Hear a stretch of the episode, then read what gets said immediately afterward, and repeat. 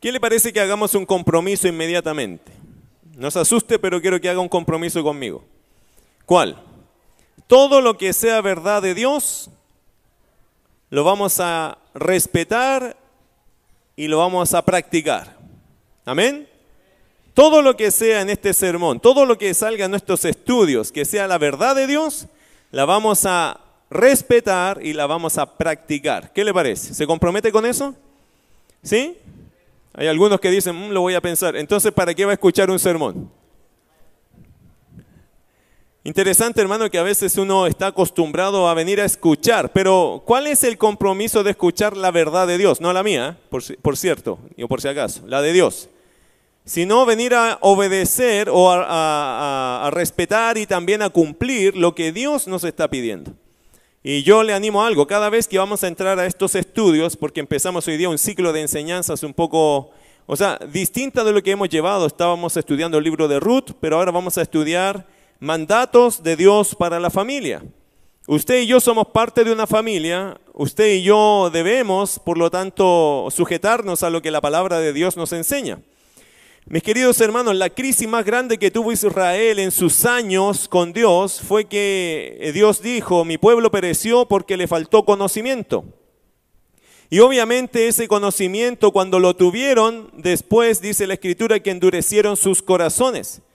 Entonces hay dos peligros bien marcados en el Antiguo Testamento. Uno de ellos es la ignorancia, el no saber lo que Dios nos enseña. Y una vez que ya lo sabemos, que ya nos salimos de la ignorancia, te encuentras con otro problema, otro peligro, otro pecado, la dureza de corazón. Y es ahí, mis queridos hermanos, que todo fracasa, porque usted podría saber Biblia y no necesariamente estar dispuesto, disponible a obedecerla, a vivirla, a seguirla. O podría simplemente ignorar la verdad de Dios y por lo tanto muchas veces se va a equivocar porque no sabe lo que está haciendo, porque no conoce la verdad. Así que el pueblo de Dios hoy día atraviesa exactamente los mismos dos síntomas. O ignora la palabra, no la conoce, no sabe el plan de Dios en ciertos aspectos de su vida. Y el otro problema podría ser que si lo conoce pero no está dispuesto a vivir o a obedecer el principio que la palabra de Dios le enseña. Y estos dos síntomas siguen siendo presentes en la era de la iglesia de hoy. Es lamentable, pero muchas personas, hermanos, vamos a fracasar en la fe, a veces no por no saber, sino por no querer obedecer. Y a veces queremos obedecer, pero no sabemos qué tenemos que obedecer porque no entendemos el plan de Dios. He ahí que por eso pensé, y creo que el Señor me estaba guiando en mis pensamientos en esto de poner mandatos de Dios para la familia. Y tú y yo tenemos de Dios órdenes. Y la tarea de nosotros, por lo tanto, en una orden es obedecerla. Pero quiero que lo entienda bien. Quiero que entienda bien cuál es la orden que tenemos que obedecer. Y hoy día vamos a comenzar con la primera. ¿Está animado con eso, no? ¿Sí? ¿Animado a conocer qué es lo que Dios demanda de ti? ¿Qué es lo que Dios espera de ti? Ahora, antes de estudiar, le voy a decir otra cosa. Siempre de Dios encontrarás gracia para poder cumplir. Dios nunca nos va a dejar un saco pesado en nuestros hombros sin que Él esté dispuesto a ayudarnos a cumplir con eso. Porque Él sabe que nosotros somos débiles, sabe que somos polvo, Dios entiende bastante bien nuestra condición caída, nuestra débil humanidad, pero también por eso cuando Cristo llegó a nuestras vidas atribuyó gracia. Y esa gracia no solamente es para salvación, sino también para santificación, que significa que el Señor va a poner gracia para que vamos superando nuestros pecados, para que vamos saliendo de nuestra inmadurez y vamos caminando en pos de lo supremo, en pos de ser más como Cristo y menos como nosotros. La gracia de Dios, hermano, es más que suficiente para ayudarte a cambiar aquellas cosas que Dios sabe que tienes que cambiar o que tenemos que cambiar. Dicho eso, vamos al primer mandato de Dios para la familia.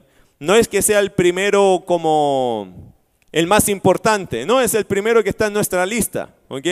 Todos los que vamos a estudiar son importantes, todos. ¿Cuál es el nuestro? Efesios capítulo 5, Efesios el capítulo 5, versículo 25, la primera parte. Maridos, amad a vuestras mujeres. ¿Lo escuchó bien? Lo vuelvo a leer por si acaso, Efesios 5:25, la parte A. Maridos, amad a vuestras mujeres. Interesante. ¿Qué significa la palabra mujer? Y quiero partir con esa reflexión con usted. Eh, hoy día que se habla tanto de la mujer, de la defensa de la mujer y de verdad hay muchas injusticias para la mujer, ¿cierto? Ya, hemos sabido esto. Ahora yo no estoy de acuerdo con los extremos de todo esto, pero sé, sé y, y es obvio que para las mujeres siempre hay ciertas eh, aflicciones sociales y eso no es solo aquí, en muchos países y en otros lugares es peor. Sobre todo en aquellos países que no conocen la palabra, la vida de la mujer es terrible que no creen en Dios, en el Dios de la Biblia, la vida de ellas es terrible. Ahora le quiero decir algo, en cada ciudad, pueblo, nación que la palabra de Dios ha llegado, el trato hacia la mujer ha sido mucho mejor. Increíble, usted eso lo puede constatar. Donde el cristianismo ha llegado, el trato hacia la mujer es mucho más digno, mucho más humano, mucho más amoroso, menos dañino. Porque la palabra de Dios cambia al hombre y a la mujer. Ahora, Interesante que dice el texto, maridos, amad a vuestras mujeres. Y aquí, hermano, hay un tema de constitución, hay un tema de, constitución, eh, de, de construcción. Hay un tema de fundamentos. Porque la palabra mujer, ¿qué significa? Mujeres, ¿qué significa mujer? Tú que Dios te hizo mujer, ¿qué significa la palabra mujer? Buena pregunta, pastor. No tengo idea de lo que significa la palabra mujer. Pero usted es mujer, ¿cierto? Significa suave. La palabra mujer significa suave. Ahora, esta es una cuestión, hermano, de construcción. Adán fue creado, ¿de, qué fue sacado Adán? ¿De qué, qué, le dio forma a Adán? ¿Qué, ¿Cuál fue el elemento que Dios usó? Barro. ¿Cierto? ¿Se acuerda? Que del polvo de la tierra Dios hizo allí un lodo, qué sé yo, le dio forma a Adán y sopló, sopló aliento de vida en su nariz y fue Adán un ser viviente del barro. ¿Y la mujer? ¿De dónde viene la mujer? ¿Del barro? No, de la costilla de Adán. ¿Qué significa? ¿Tiene sentido eso? ¿Eso es solo parte de la historia o tiene algún significado eso? Tiene mucho significado, hermano. ¿Por qué? Porque el hombre está hecho para las tareas rudas, fuertes, es de barro, es, más tosco. Y la mujer es más delicada, es más de los detalles, es, es sacada de una parte especial, no es de barro, ella es hecha de la parte de una costilla de Adán, por lo tanto ella es más sofisticada. Somos distintos y, la Biblia misma marca esa diferencia. Dios quiere que entendamos esa diferencia. Además, Adán significa, o su nombre es en hebreo Adamaj, tierra o polvo. Y mujer, suave. ¿Cuál es la diferencia? Que aquí, hermano, cuando dicen que tú te casaste, o dice la Biblia, maridos, amad a vuestras mujeres, ¿qué está diciéndote? Tu hombre tosco, ¿Hay algún tosco acá? Ay, ninguno. Son todos suaves. ¿Hay algún tosco acá? Amén. Tiene que. ¿Dónde están los bárbaros ahí? Esas barbas gruesas que tienen. ¿Para qué las tienen, hermano? Tú, hombre tosco, ama a tu esposa que es suave. ¿Cómo un tosco trata algo suave? Y las mujeres podrían decir con mucha torpeza, pastor, con mucha torpeza. Pero nota la naturaleza. Somos dos conceptos, pero somos criaturas de Dios, hombre y mujer. Y el hombre se uniría a la mujer y serían una sola carne. Pero en ese trato, cuando el pecado, eso hermano afectó todo, porque Adán siendo un hombre de la tierra, podría, podía y era suave con Eva. De hecho, ¿qué dijo? Ella será llamada varona, porque del varón fue sacada. Y dice que ambos estaban felices compartiendo su vida. Adán estaba feliz de tener a su esposa, la cuidaba con cariño. Pero él entendía que él era aquel que tenía que hacer la tarea fuerte para que ella no fuera asumida de, de tantas cosas difíciles del campo, de la vida. Él la iba a cuidar y proteger. Eso él lo entendía sumamente bien, que ella no estaba para andar haciendo las tareas de él, que él haría el trabajo duro, porque Dios a él lo había capacitado para eso y ella haría la otra parte, la ayuda idónea, la sabiduría, quizás el discernimiento, el consejo, y Adán escucharía de ella algunas cosas. Somos dos, somos iguales, pero a la vez de constitución distinta. Y el hombre que no entiende eso, no va a entender cómo tratar a su esposa. Y la mujer que no entienda eso, no va a entender lo brusco, lo torpe que podemos ser nosotros los hombres. Mire qué interesante. Dios, mis queridos hermanos y hermanas, ha puesto en los hombres de todo hombre casado la responsabilidad de amar a su esposa. Amén. Voy a decirlo de nuevo, a lo mejor está durmiendo. Despierta, hermano. Dios ha puesto en los hombros de todo hombre casado la responsabilidad de amar a su esposa. ¿Lo cree? ¿Sí? O sea, si dice la Biblia eso, tiene que decir amén, está obligado, ¿ok? Dios puso en los hombros de todo hombre casado amar a su mujer, a su esposa. Pero para que esto sea real, yo pensé en lo siguiente, debemos primero entender qué es el amor. ¿Usted entiende lo que es el amor? ¿Lo que es amar? Y aquí muchos empezamos con la excusa nuestra, es que a mí nadie me amó es que a mí nadie me enseñó a amar, es que conmigo no fueron amorosos, pero usted entiende lo que es el amor en realidad. Y muchas veces, porque nosotros no entendemos o no fuimos criados en un ambiente amoroso, no, no practicamos esto de, de, vivir amorosamente con nuestra esposa y a veces culpamos nuestro trasfondo, pero escúchame bien, querido hermano, si eres hijo de Dios, Dios nos enseña a amar. No escuché ningún amén de eso tampoco. Dios nos enseña a amar. Dios es amor. Y el que vive en amor, vive en Dios y Dios en él. ¿O no? Cuando tú llegas a Cristo, ¿qué llega a ti? Jesucristo, la salvación, pero el amor de Dios dice que se ha hecho manifiesto en ti por el Espíritu de Dios que mora en ti. Por lo tanto, usted puede y sabe amar. Solo que hay que enseñarte cómo quizás. Pero que tienes el potencial de amar como Cristo amó a la iglesia, claro que tienes el potencial, si no, no nos hubiesen pedido eso. Todos tenemos, los casados tenemos la responsabilidad de amar a nuestra esposa, pero hay que entender de qué se trata el amor. Número uno, la Biblia habla de tres tipos de amor. Anótelo por ahí, mis queridos hermanos, para que podamos entender un poco esta charla, este sermón.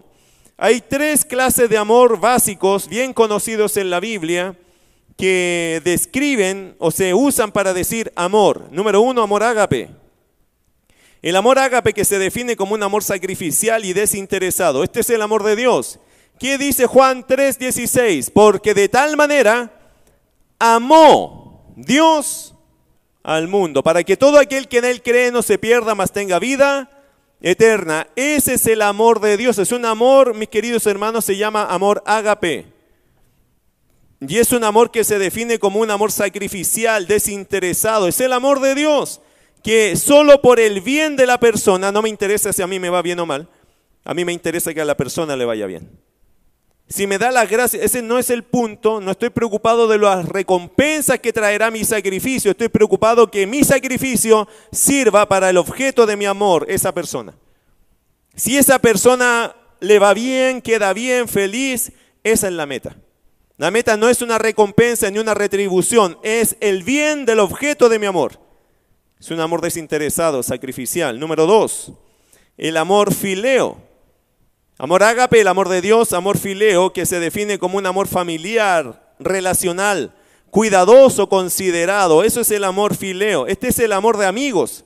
También el amor de la familia. Es el amor que nos hace sentir como parte importante de un núcleo de personas, parte importante de la vida de otro o de la vida de otros. Ese es el amor fileo, es un amor de familia, es un amor fraternal, es el amor de hermanos. Es, es esa clase de relación que uno dice, oye, siento apego hacia ti, siento amor hacia ti, sinceramente te amamos y, me duele lo que te duele y me, emociona lo que te emociona, amigos. Por ejemplo, eh, primero de Samuel capítulo 18, verso 1. Mira lo que dice ese pasaje, primero de Samuel 18.1. Dice, aconteció que cuando él hubo acabado de hablar con Saúl, el alma de Jonatán quedó ligada con la de David, y lo amó Jonatán como a sí mismo. Un texto, hermano, que lamentablemente en las llamadas iglesias homosexuales usan para justificar un sentimiento corrupto entre David y Jonatán como una relación homosexual, lo cual es totalmente eh, fuera de contexto y fuera de lo que es una correcta interpretación allí. Se entiende, sí, que David y Jonatán tenían un amor, pero de hecho, David dijo cuando murió Jonatán que el amor de Jonatán había sido mejor para él que el amor de las mujeres. Pero ¿qué está diciendo? Es mi amigo del alma. Es aquella persona que yo quería vivir y morir con él, porque era mi amigo. Esos amigos, hermanos, que uno tiene, que no importa dónde esté, siempre es mi amigo. Y no importa lo que yo tenga que hacer por él, lo voy a hacer porque es mi amigo. No son amantes, eran amigos. El amor fileo, hermano, es como ese amor como que fuéramos familia, ¿no? ¿Han notado que a veces entre la fe, entre hermanos de fe, nos amamos incluso más que a veces a la familia? Y uno se preocupa por el hermano como si fuera mi familia. Y, y si él tiene un problema, me angustia más que a mi propia familia, o como mi familia, o más que a mi familia, porque él también es mi familia. Nos consideramos familia de Dios y algunos aquí tienen unos lazos sumamente fuertes. Año nuevo, ¿a quién invitamos? Siempre pensamos los hermanos de la iglesia. En la Navidad o los cumpleaños de nuestros hijos, ¿quiénes están allí? Los hermanos de mi iglesia. Son mis amigos, son mis hermanos, son mi familia. Y a veces los mezclamos con la familia sanguínea, ¿cierto? Porque para nosotros todos ellos son qué? Nuestra familia. O si estamos en nuestra boda, ¿qué pensamos? ¿Invitar a quién? A la familia y a la iglesia. Amor fraternal, un amor filio, amor de familia. Y hay otro tipo de amor que es el amor eros Tres tipos de amor, ágape, filio y eros. Y el amor eros, que se define como un amor carnal, pasional.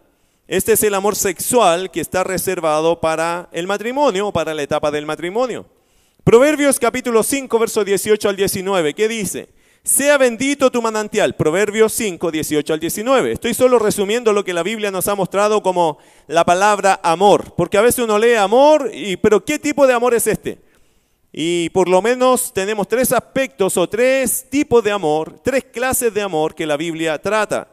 Y el último que quiero mencionar es este, es el amor eros, que se define como un amor carnal, pasional. Este es el amor sexual que está reservado para la etapa del matrimonio. ¿Qué dice Proverbios 5, 18 al 19? Dice, sea bendito tu manantial y alégrate con la mujer de tu juventud, como sierva amada y graciosa gacela. Sus caricias te satisfagan en todo tiempo y en su amor recréate siempre.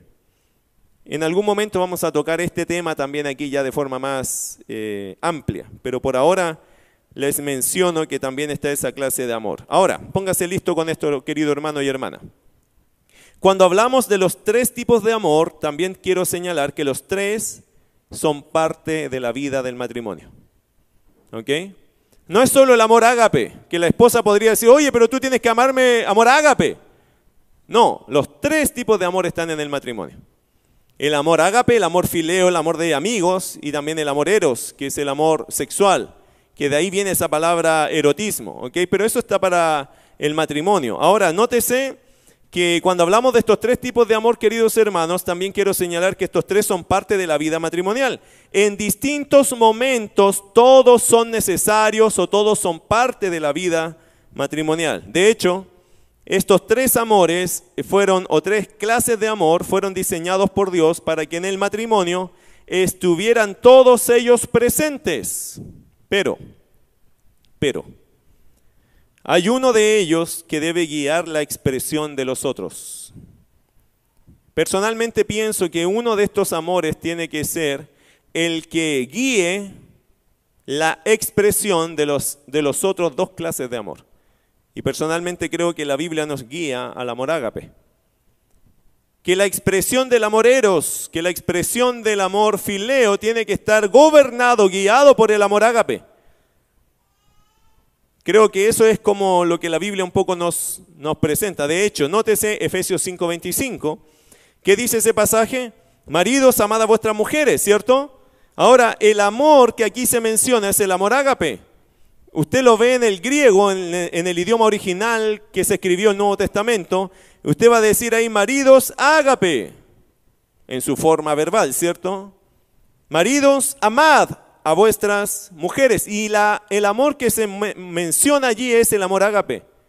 Por lo tanto, entiendo yo que el amor que aquí se menciona es el amor agape. ¿Y qué significa? Es un amor sacrificial, desinteresado, es esa clase de amor que está dispuesto a dar la vida por el beneficio de la persona amada. No solo es el hecho, sino la motivación tras el hecho. El amor agape, hermanos, desea y entiende, pero también desea dar su vida por la persona que ama. No le molesta sacrificarse por la persona que ama. No le afecta, lo entiende y también a veces también lo desea, lo siente y lo acepta. sacrificarse por otra persona. Jesucristo cuando murió por nosotros, Él nos amó de qué tipo? Un amor ágape. Él se sacrificó por todos nosotros.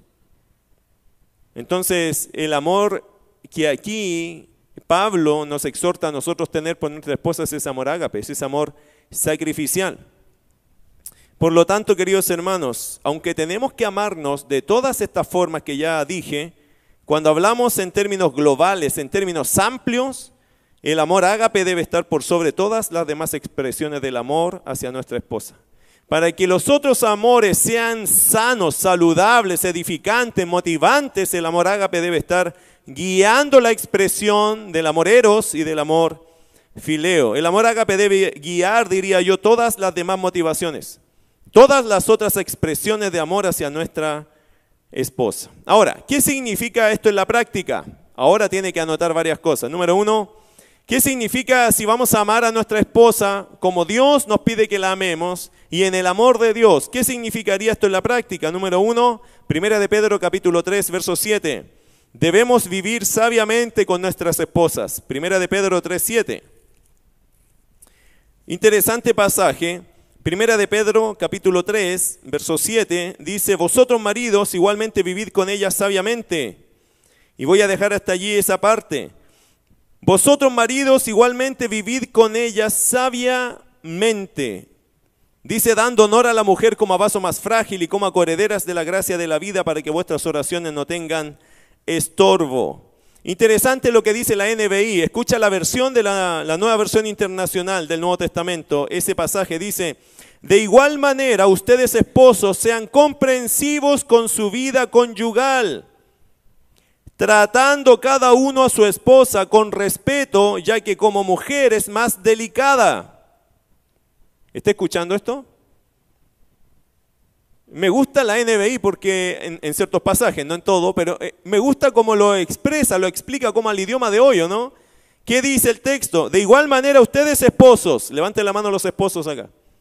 Ok, para ti, para mí, sean comprensivos en su vida conyugal. ¿Qué es ser comprensivo? Entiendo, entiendo, no, tranquila, entiendo.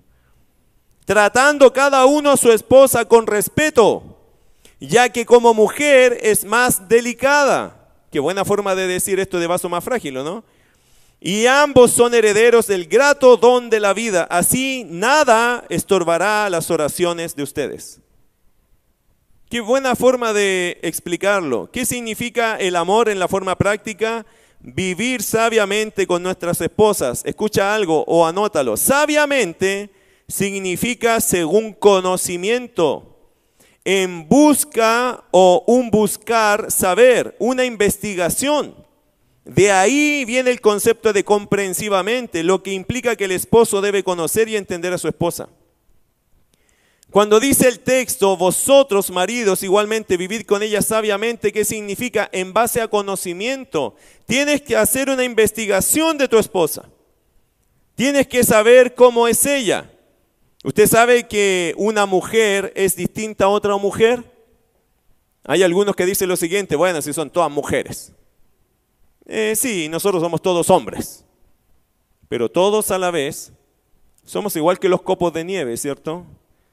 Eh, todos distintos.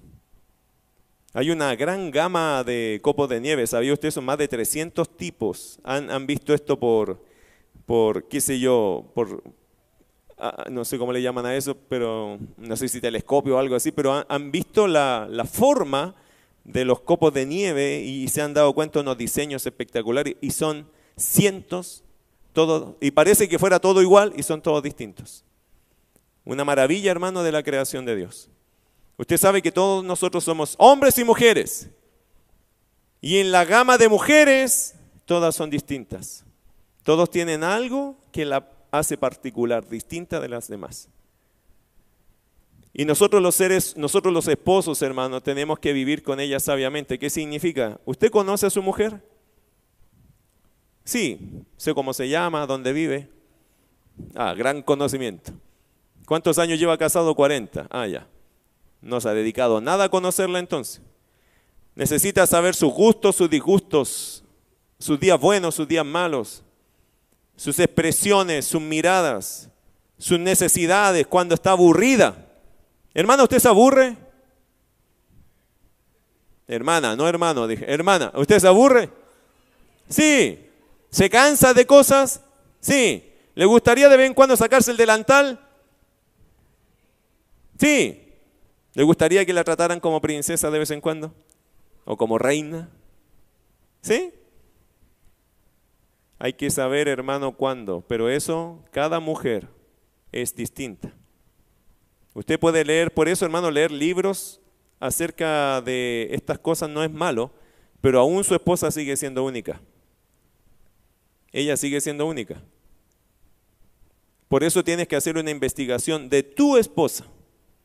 Tienes que leer libros para instruirte en cosas, pero tienes que hacer la investigación de tu esposa. ¿Y cómo se hace una investigación? Pregúntele, obsérvela, mírela, anote cosas. Los que están recién casados, lo que más deberían hacer ahora es estar en un periodo de investigación. Saber reconocer el terreno que tienen. Cuando ese terreno es un terreno eh, apto para ciertas cosas y cuando no. Porque es una investigación. Uno tiene, para llegar a ser sabio, hermano, uno tiene que tener conocimiento. Y si no lo tienes, vas a ser muy torpe en el trato con tu esposa. No la vas a tratar bien. Ahora, hermana, tenga paciencia, ¿ok? Porque los hombres no somos muy investigativos, somos más intuitivos. ¿Cómo sé yo eso? Fácil, pues, hermano. Cuando llega una televisión nueva a la casa, cuando llega una mesa desarmada a la casa, ¿qué hacemos los hombres? Abrimos la caja de la mesa, están todas las piezas allí y la gran mayoría de hombres, no sé la gran mayoría, pero muchos que hacen, se ponen a armar. ¿Y la mujer qué le dice? Oye, ahí está el manual. No, no, si esto es fácil. Y ahí le sobran cuatro piezas y unas por acá, después la, mesa media coja, y el hombre dice después que termina, oye, está, nos mandaron una mesa mala. Yo creo que hay que devolverla, porque mira, me sobraron estas piezas y mira, quedó coja. No, la mesa nunca estuvo mala. El problema es que los hombres somos desapegados de los manuales. Mujer, enseña a tu esposa, a tu esposo a leer el manual. Usted es el manual. Tenga la capacidad de decirle a su esposo, léeme, escúchame, mírame, siéntate ahí. Vamos a leer el manual juntos porque me parece que no nos estamos entendiendo. Esto a mí no me gusta. Esto me encanta. Esto me cansa. Eso ni se te ocurra. Ayúdele, hermana querida, a su esposo a leer el manual, porque él es intuitivo y él jura que lo está haciendo súper bien y está poniendo las patas para el otro lado. Entonces usted dígale, no es así, tienes que cambiar. No me gusta ese tono, no me gusta esa forma. No me digas esas cosas, no me trates así porque no me, no me es cómodo. No me trates como una niña. Pero consiénteme. Y ahí el hombre dice, pero ¿cómo? Y ahí usted tiene que ser paciente porque no entendemos mucho eso nosotros. sácame a pasear, pero no gastes dinero. Y ahí el hombre dice, pero ¿cómo? Eh, ayúdele a entender el manual, querido hermana. Ayúdele a entender el manual a su esposo. Número dos, debemos dar honor y alabar a nuestras esposas. Mira primera de Pedro 3.7, no nos vamos tan rápido de ese pasaje. Vosotros maridos igualmente vivid con ellas sabiamente. Número dos, dando honor a la mujer como a vaso más frágil y como a coherederas de la gracia de la vida para que vuestras oraciones no tengan estorbo. Número dos, debemos dar honor y alabar a nuestras esposas. La palabra dando honor significa, la palabra dando significa asignándole, tributar, dar. Y honor significa valorar, apreciar, darle aprecio. Como a vaso más frágil, la palabra frágil significa débil, sin fuerzas, enfermo, pero en el sentido de delicado. Es algo delicado. Mire, voy a poner un ejemplo y espero que usted lo entienda bien. ¿Ha visto a niños que son Em, frágiles, que nacieron en una condición frágil? ¿Conoce niños así? A mí me encantan los padres que han entendido cómo eh, motivar a esos niños. ¿Sabe lo que hacen ellos? Lo animan. Hijo, usted es especial. A usted el Señor le ha dado algo especial. Interesante, hermano, que tienes que entender algo de tu esposa, que ella es frágil. No es enferma, no es enfermedad, es fragilidad, es débil. Hay cosas que le pegan muy duro cuando uno se las dice. Las, yo tengo una hija, una pequeña, y ella siempre ha sido frágil. Y cuando habla de fragilidad, hermano, habla de la parte emotiva, emocional. Acá adentro ellas son frágiles. Si usted le dice algo torpe a su esposa, le puede pegar muy duro en el alma. Por eso es difícil a veces que ellas puedan perdonar ciertas torpezas nuestras que llegamos y dijimos y no medimos el garrote que le pegaste en el alma a, a la esposa. Y después de eso nosotros queremos que la vida siga porque para nosotros no fue tanto. Es que lo que tú dijiste probablemente a otro hombre no le hubiese afectado tanto o viene el otro hombre y te, y te pega nomás y se acabó. Pero cuando es tu esposa y la tratas así, eso puede afectar muchísimo. Y muy por el contrario, ¿qué dice la escritura en este pasaje? Dice dando honor a la mujer. ¿Cuál es tu tarea como esposo? Dar honor. Honrar a tu esposa, hablar bien de ella. Ese es nuestro papel. Y cuando no lo hacemos, hermanos, ¿qué estamos dañando? Estamos dañando una pieza frágil. Esta pieza es frágil. Es como alguien lo asimiló como una copa fina, que si usted la trata con demasiada fuerza, la, la rompe, la daña. Tiene que ser con delicadeza. Sacarla de un lado y ponerla en otro lugar es como... Eso es delicado, es un movimiento suave. ¿Por qué? Porque el objeto que usted está cargando, por decirlo así, es alguien frágil, Usted no puede darse el gusto de como un vaso de vidrio que usted lo pesca y lo toma y lo pone al otro lado y si lo golpea un poco no importa, aguanta.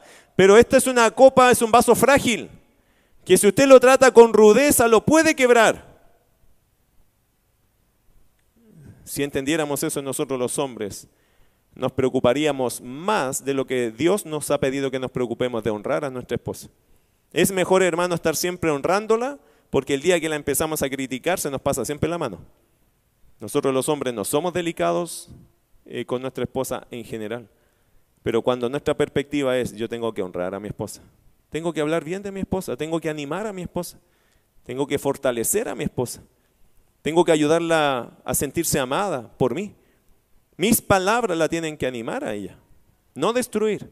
Y cuando yo lo hice y la destruí, tengo que ir y pedir perdón. Yo te ofendí. Fui yo el que fallé. Ajeno si ella se equivocó, sí, pero aunque se equivoque, usted no puede llegar y, maltratar allí, sino tiene que tratar de animarla y decir, ok, vamos a solucionar esto y lo entendemos y lo trabajamos. Y pienso mis palabras antes de decirlas para no dañar, porque ella es frágil. Siempre su esencia va a ser delicada. Ok, ¿qué más? Mire Proverbios capítulo 31 hablando de eso. Proverbios el capítulo 31. Hablando de cómo deberíamos animar a nuestras esposas, honrar a nuestras esposas. Mire el Proverbios capítulo 31, que habla de la mujer virtuosa. Usted lo conoce este proverbio, pero, pero mira lo que dice 31, 28 al 31. Escucha, se levantan sus hijos y la llaman bienaventurada, y su marido también la alaba. Muchas mujeres hicieron el bien, mas tú sobrepasas a todas. ¿Quién dijo eso? El marido, ¿cierto? El marido alabando a la mujer, ¿qué dice? Muchas mujeres hicieron el bien, mas tú sobrepasas a todas. Y la reflexión cuál es? Engañosa en la gracia y van a la hermosura. La mujer que teme a Jehová, esa será alabada. Dadle del fruto de sus manos y alábela en las puertas. Eso significa públicamente sus hechos. Mi querido hermano, la Biblia nos enseña a nosotros que debemos honrar a nuestra esposa. Y eso en el proverbio se expresa como alábala. Alábala. Qué rica te quedó la comida. Oye, Muchas mujeres son buenas, pero tú eres la mejor. Darle el valor que ella y que tú, hermano, el valor que va a tener su esposa va a ser el equivalente al valor que usted le dé. ¿Escuchó eso? Eso lo pensé recién, ¿eh? pero suena bien. El valor que tenga su esposa de sí misma es equivalente al valor que usted le dé. ¿Usted sabe que hay mujeres que se creen que son tontas? Porque el esposo se ha encargado toda la vida de decirle, Ah, que eres tonta. Ay, que eres tonta. Ya, tranquila, lo hago yo si tú no sabes hacer nada. Y en el tiempo, las mujeres consideran que su esposa, su esposo cree que ellas son unas tontas. No están contentas con, eh, con eso que ellas han concluido. Pero al mucho decirlo, al mucho expresarlo, ellas tienen ese valor de sí mismas al final. ¿Culpa de quién? De nosotros, que en lugar de honrar a nuestra esposa la hemos deshonrado, porque eso es deshonrar a su esposa. Si usted ha deshonrado a su esposa, mi querido hermano, tiene tarea. Vaya y pida perdón. Vaya y humíllese y diga, yo me equivoqué. La Biblia dice que yo te tengo que honrar y lo que yo he hecho es deshonrarte. Y eso significa que no estoy llamando bien a mi esposa. Número tres, debemos agradar a nuestras esposas. Mire primero a los Corintios capítulo 7. Creo que no voy a alcanzar a dar todo este estudio, pero está bien porque necesitamos dejar material para reflexionar o tiempo para reflexionar y material después para continuar. Primera de Corintios 7:33. Estamos hablando, mis queridos hermanos, para que no se pierda de esto, qué significa en la práctica amar a nuestras esposas o a nuestra esposa, vivir con ellas sabiamente, o dar honor y alabar a nuestras esposas. Número tres, debemos agradar a nuestras esposas. Mire primero a los Corintios capítulo 7, verso 33.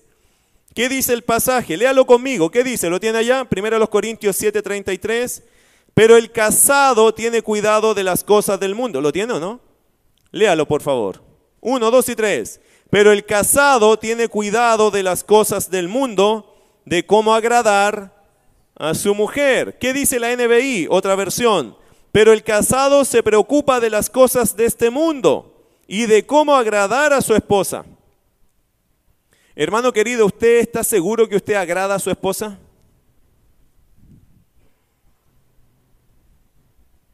¿Qué significa su pastor?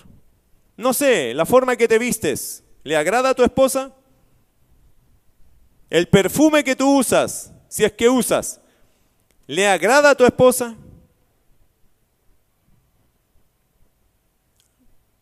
Es interesante, hermano, que nosotros cuando pensamos en agradar a alguien, significa que yo voy a hacer cosas que a la persona le, le gusten. Por eso me preocupo de las cosas del mundo. ¿Qué significa? Que ella quiere un un prototipo de esposo que a sus ojos, a su emoción, le sea agradable. Y a veces nosotros ni procuramos agradar a nuestra esposa. A veces le decimos, oh, da gracias por el esposo que tienes. Y ella no tiene ni siquiera derecho a opinar, oye, ¿sabes que esa polera no te queda muy bonita? Como que se te sale la sandía y no, no sé, no, no le veo mucha forma a eso, mi amor, ¿por qué no se la cambia? Déjame si a mí me queda bien. Ahí anda con el coné, ¿cierto? Y ahí sale para la calle y ahí anda la esposa con él y bueno, es que a él le gusta vestirse así. Pero usted tiene que agradar a su esposa, ¿o no? Tiene que, hermano querido, mira, piensa en esto. ¿Cuándo fue la última vez que saliste a comer con tu esposa? Que tú la sacaste a comer. No que te sacaron a comer o que te invitaron a otra casa. ¿Cuándo fue la última vez que tú le invitaste a tomarse un helado a tu esposa? No, es que mi esposa no toma helado. Ya, ok, bueno. Un café. No, que le cae mal el café. Lo que sea, hermano. ¿Cuándo fue la última vez que a usted se le ocurrió? A usted se le ocurrió. No es que la esposa le dejó ahí una tarjetita. Oye, invítame un café. Yo lo pago. no, ¿cuándo fue la última vez que usted, como un caballero, como un novio, Golpeó la puerta de su señora o le dejó un mensaje en el WhatsApp diciendo te espero en tal lugar o te voy a buscar a tal lugar, eh, te voy a buscar a tal hora, así que prepárate. ¿Cuándo fue la última vez que eso pasó? ¿Cuándo fue la última vez que usted se afeitó para agradar a su esposa? ¿Cuándo fue la última vez que se bañó para agradar a su esposa? Increíble, hermano, que a veces los hombres creemos que ya estamos casados, entonces me tiene que aguantar como soy.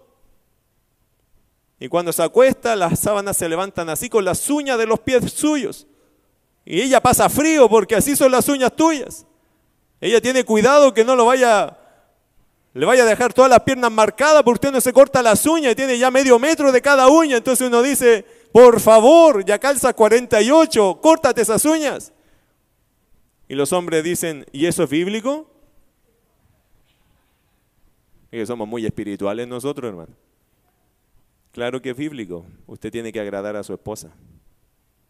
Vístase como la gente, hermano. Use un perfume si, si ella quiere que usted use algo. Afeítese si, si eso le molesta a ella. Usted tiene que pensar en su esposa, tiene que agradarla a ella. Si vienes de un día de mucho calor y estás todo sudado, hermano, báñate antes de acostarte. Mira lo que estamos diciendo, pero eso es la verdad. Las mujeres son sensibles a todos estos temas. Y por eso la Biblia, hermano, ese versículo no está de más. Por eso dice, pero el casado tiene cuidado de las cosas del mundo, de cómo agradar a su mujer. ¿Cómo está tu aliento con tu esposa? Usted le, oye, te quiero contar un secreto y la esposa, no, no, de lejitos nomás. ¿Por qué no me lo escribes mejor? Y ella trata de ser así más sensible. No, ven, te lo voy a contar, ven. No, por favor, no. Lávese los dientes, hermano, vaya al dentista, que le haga limpieza. Se nota a tres metros que viene saludando a todos. Ahí, hola, hermano, a tres metros sabemos que vienes. Eso no es problema en lo social y en lo marital. Mire, los, pequeños pasos, hermano, hacen grandes diferencias. Y muchos hombres creen que esto es una tontera y esto es importante. No para ti, para tu esposa. Cuídate por tu esposa. Mantente por tu esposa. Hay muchos hombres que una vez que se casaron, se soltaron las amarras a comer. Hermano, deja de comer tanto, porque tienes que cuidar a una esposa. Una cosa que a mí, hermano, siempre me va a enrabiar, ¿ah? Aunque sea el día más espiritual de mi vida, siempre me va a enrabiar. Ese día usted me va a quitar el gozo, el día que usted crea que usted está para que los demás te cuiden. Y le hablo a los hombres. El día que usted crea que usted se va a mal cuidar, no, total, después mi esposa me cuida, ese día, hermano, me vas a hacer enrabiar de la forma que usted no sabe. Eso me molesta muchísimo cuando alguien no se cuida pensando que los demás te van a tener que cuidar cuando seas viejo. Usted se cuida porque usted es responsable de cuidar a su familia. Usted como hombre tiene que siempre, hermano, cuidarse porque usted es el responsable. Esperamos de despedir, si quiere a su esposa, a sus hijos, cuidarlos, acompañarlos en sus bodas, estar presente allí. Si el Señor te lleva antes, bueno, es su decisión. Pero tú te tienes que cuidar porque tienes una esposa que tienes que ser fuerte para ella. Tienes que acompañarla en todas las etapas difíciles que le va a tocar. Ella se va a embarazar, no tú. Pero tú tienes que estar al lado de ella, tienes que estar saludable, tienes que estar animado. Cuando vengan tus hijos y crezcan, tú tienes que sacarlo a jugar a la pelota. Aquí hay pobres niños que no tienen idea de chutear porque el papá no le pega ni adentro un tarro a la pelota. No le interesa, el papá es un profesional, pero el hijo quiere jugar. ¿Con quién juega? Usted lo tiene que sacar. Es su responsabilidad. Y por eso nos mantenemos saludables, hermano. También te tienes que mantener bien porque tu esposa tiene que siempre sentirse atraída hacia ti siempre atraída hacia ti. Cuando ella te vea, ella tiene que suspirar por ti todavía. Y no importa los años que pasen, porque así como pasan en ella, pasan en nosotros. Tenemos que cuidarnos o no. Hermanos, si no entendemos eso, nosotros le estamos faltando al amor a nuestra esposa y eso está mal. Bueno, hoy día comenzamos con este ciclo de enseñanzas. Espero que vengan la próxima semana y no que diga, ah, no, es que prefiero no ir, lo voy a escuchar de acá de la casa mejor. Los palos duelen menos de lejos. No, venga. Venga hermano a aprender a cómo tiene que amar a su esposa, porque empezamos recién a nombrar muchas cosas que en la práctica deben ser de una forma para que su, para que su esposa sienta que usted de verdad le ama. Vamos a orar.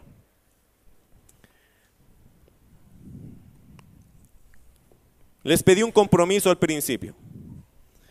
Y el compromiso era, si hay verdad de Dios, yo la voy a respetar y la voy a practicar. Hemos hablado pocas cosas, hermano, créame. Hay mucho más que decir de esto. Pero ahora yo quiero probar tu corazón. Hoy se dijeron verdades de Dios. Y yo te pido algo, respétalas y cúmplelas. Los hogares hoy día se destruyen, hermano, no por falta de instrucción, sino por falta de obediencia, en su gran mayoría. Tú eres responsable, tú estás aquí, escuchaste este sermón. ¿Qué te pasa o qué te falta para que esto cambie? Solo nuestra voluntad. Ahora hay que reconocer, Señor, yo he fallado, pero no quiero fallar más.